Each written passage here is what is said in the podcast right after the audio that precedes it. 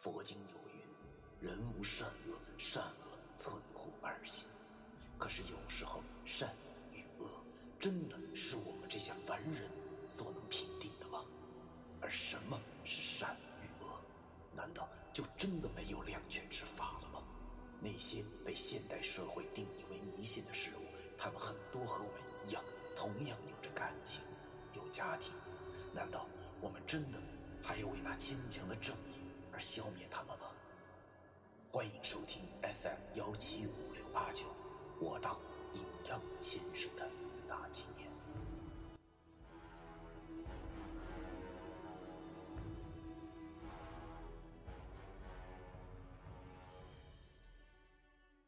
第一百七十章，毛月亮。有一种人，嘴硬心软，虽然嘴上不饶人，但是心里却比谁都要软弱。还有一种人，极度的仗义，虽然平时没有主见，但是如果遇到了什么危险的事儿，绝对会第一个冲到前头。这两种人都有一种信念，那就是不想看到自己的好兄弟受到伤害。当这两种人遇到了一起，那可就热闹了。我对着老爷大骂道：“去你妈的滚犊子！要死也轮不着你动手，你冲什么好汉呢？”老爷没转头，还是聚精会神的看着那个正在掰自己脑袋的潜水员。他身上早已全是汗水湿透了。夜晚深山之中，气温很低，在漆黑的夜中，那些汗水还冒着热气儿，随着他喘着粗气的声音四处的散开来。老爷对我说：“咱咱俩不能全扔这，得活一个，你懂吗？还有一分钟时间，我就是废人了，你快走！”替我活着，好好活着。你还有家人。我愤怒了，我对着他臭骂道：“我他妈滚你大爷的！你少他妈给我来这套！我有个家人，你没有啊？”老爷听我这么一说，转头望着我。由于我那黑指甲是慢性的，所以他的胳膊还在流血。尽管疼的是他满头流冷汗，但是他却还是笑着。边喘着粗气边对我说：“我我的家人早就死光了。”什么？我愣了，我才想起来，我和老爷认识这么长时间，根本就没提过他家，而且也没有听他讲过他父母的事儿。由于我这人性格比较粗，所以也就一直没问他。没想到他比我还惨。竟然已经没有亲人了。等等，我摇了摇头，这老小子是不是骗我呢？这不能怪我。要知道，这种情况下，我怎么可能相信他呀？于是我对他说：“你太不把我当兄弟了，要死咱俩一块儿。”在我还没有说完的时候，老易一把拽着我，以极快的速度窜到了一边。等我回过神的时候，才发现那个老潜水员已经扑到了我俩刚才的位置。操！我的心都凉了。看来这老杂毛是彻底他妈醒了。只见他一把抓空后，竟然扑倒在了地上，然后他竟然抓起了地上的泥巴往自己的嘴里塞去。看到这里，我不自主的一哆嗦。都说诈尸的尸体没有什么感觉，只能感觉到饿。所以看到什么活的东西就想扑上去撕咬，温热的血肉更是最佳的选择。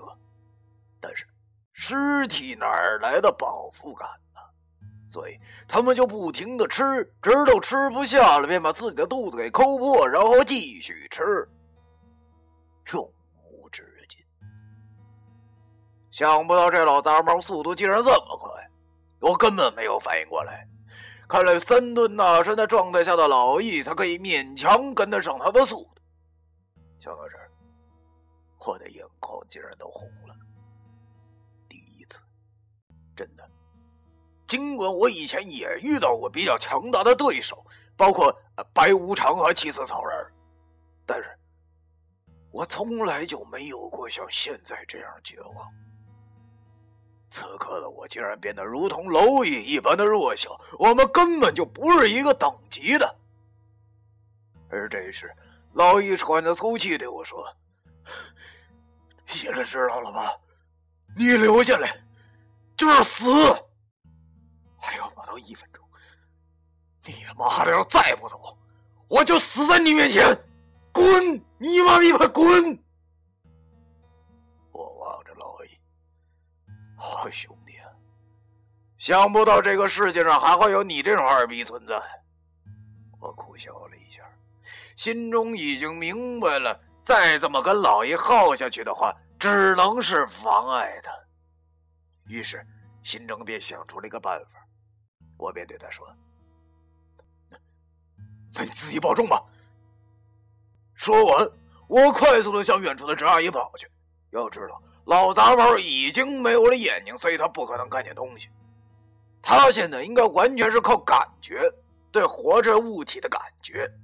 特别是奔跑中的东西，所以我这一跑，他直接就向我扑了过来，嘴里的泥巴掉落了一地。老于一咬牙，迅速飞身又是一脚将他踹倒在地，然后对我喊着：“老崔，能跑多远跑多远，保重了。”我心中一阵苦笑，跑到了郑阿姨的身边，还好她还没有醒过来。呼吸还算平稳，于是我把她背到了后背上，没有凝滞就往森林中跑去。可是，我真的能抛弃老易一个人而不顾吗？答案当然是否定的。我把郑阿姨藏到了一个草堆之中，希望不要被那个老杂毛发现吧。不得不说，郑阿姨并不轻，外加上我剧烈奔跑的关系，我已经有些上气不接下气了。我哆哆嗦嗦的拿出了一根烟，放在嘴里点着了，烟已经很潮湿，抽在肺子里挺他妈疼。我苦笑了一下，望着树林外正在和巴瑶沙拼死拼活的老易，心中想到：对不起了，老易，我还是不能让你一个人去死。如果真要死的话，那就让我去吧。迅速的咬破了手指，然后在衬衫上扯下了一块布。我还有最后的武器——长生之前讲过了，这道符其实并不难画。我以前学三清符咒的时候就会画，只不过它引发的条件很大，要用自己的生命。我嘴里叼着烟。用手指在布料上飞速的勾勒出一个形象的木字，然后斧头斧胆画好，并没有画斧脚，因为这里有个说法：此符一出，没有回头路，只能破釜沉舟，与敌人同归于尽。想当年，九叔就是用同样的水解符干掉了一个僵尸王。而我身为他的徒弟，用同样的手段干掉一个比汉奎低两级的八妖煞，也不算毁了他老人家的名声吧。想到救赎，我心中一阵苦笑。看来这次我不用镜子也能看着他老人家了。也不知道殷家的工作好找不？如果梅艳芳和阿僧没有投胎的话。那么也不算是太坏，起码我又能听寂寞在唱歌了。想到这里，我又苦笑了一下。阴事办不多，他大爷的，等着我，哥们儿马上又要去了。起风了，我叼着烟，嘴里攥着那张长生木解符，再次的走出了森林。此时。一分钟正好过去，老易胸前的血八卦正好消失，他顿时不甘心的倒在了地上。正当那个老钱瑞元想扑到老易身上，把他也当泥巴一样塞进嘴里时，我急着大喊一声：“甄俊波，你个老杂毛，有本事他妈冲我来！”当然了。现在这个老潜水员早就失去了心性，他根本听不懂我说话，只是由于耳孔还没有堵住，所以能听到巨大的喊声，让他一愣，居然真的停住了，然后转头看向我这边闻着。没想到这个老潜水员还是跟傻狍子似的啊！一听到喊声就被吸引住了。我心中骂道：“没大脑的货，死你手里可真冤枉！”一不做二不休，我直接用黑痣在左手手背上快速的划了一个大口子。新鲜的血液气味大概能更加的刺激到他吧。而此时，倒在地上的老易吃力的转过了头，由于极度的虚脱。使他喊不出话来，他叫我回来了，居然哭了。真的，虽然我俩隔得很远，但是我能感觉到他倒在地上，脖子上挂的手机就在脸边这是我第一次见着老易哭。都说男儿有泪不轻弹，可是已经到了这个地步。也不知老易的泪水代表着是什么，是惊讶，还是惊喜，或者是什么？但是我知道，那些都不是，因为他的眼泪代表的是友情。我都说了，我俩是过命的交情，我们这一代人，大多那都是独生子，没有兄弟姐妹，所以。我们这一代人注定孤独，希望能有一个兄弟。我很庆幸，让我碰见了老易，他就是我的兄弟，我怎么能抛下我的兄弟苟且偷生呢？老易的眼泪和鼻涕一起流了下来，但是他已经没有力气去擦了。他虚弱的说道：“杀，杀。”你的大爷都回来找死啊！我也吊着烟笑了，因为他说的没错。于是，我便对着他说：“你的亲人他妈还没死光呢，你还有我，大哥。你说的没错，我回来就是找死的。以后你好好搞你的新发明，没准还对祖国有贡献呢。所以我怎么能让你死我前头呢？”老易见我这个时候了还开玩笑，居然哭得更伤心了，因为他知道我这次必死无疑。但是，我心中所想的却是：人既然是哭着离开这个世界的，那为什么不笑着走呢？如果说我还有什么遗憾的话，那就应该是我的老爹，还有我那年迈的奶奶了吧。我还没有尽孝道，就要去隐士报道了。客死异乡的滋味确实挺难受的。又起风了，那个老潜水员似乎真的闻到了我身上出了那股血腥味儿。其实，比起老易带有煞气的血，我这二十多年陈酿的处男血闻起来要甘甜的许多。只见这个老杂毛一边反复的点着头闻着，一边朝我这边走来。这正合我意。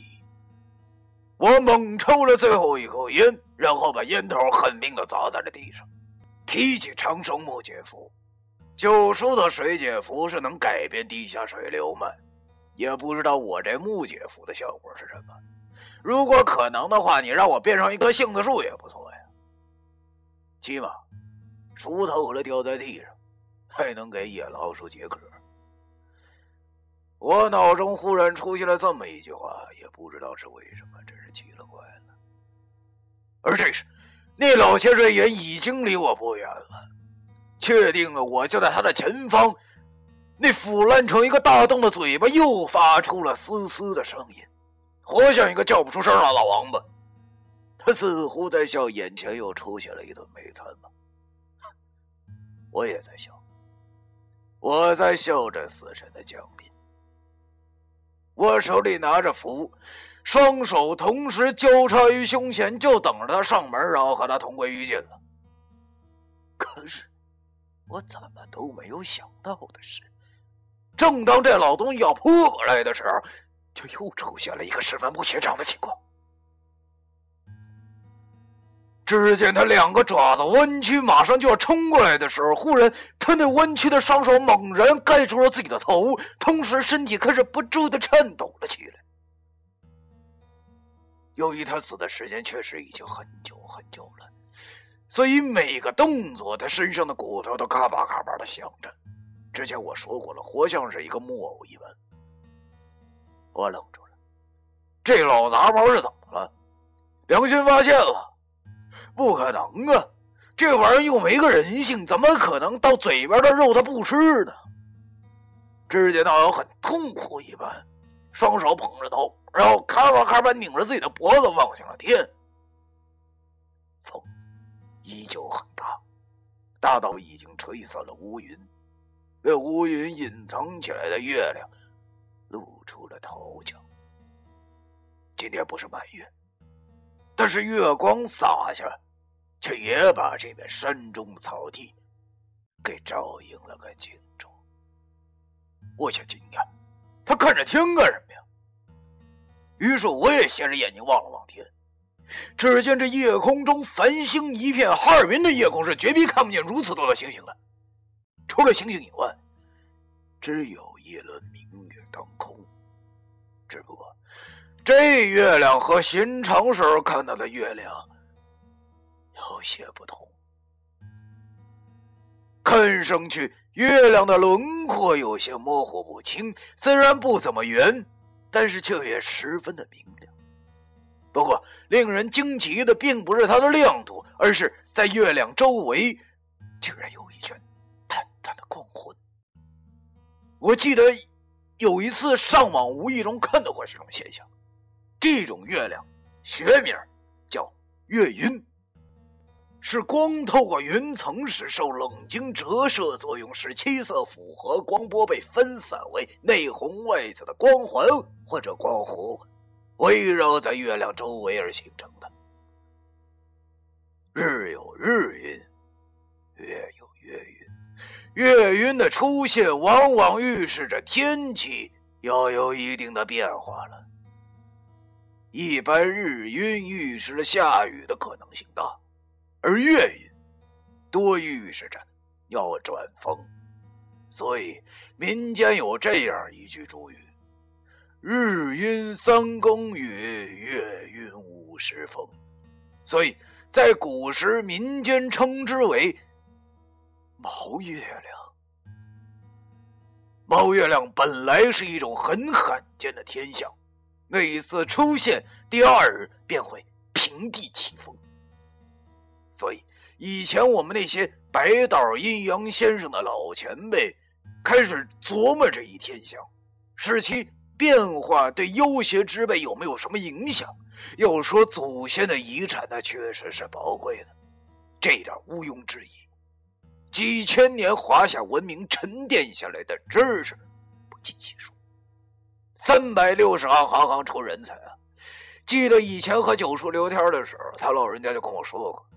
这种现象对所有妖邪之物的影响，而在我们吃阴间饭这一行中，这种月亮也有一个说法，我们称之为“鬼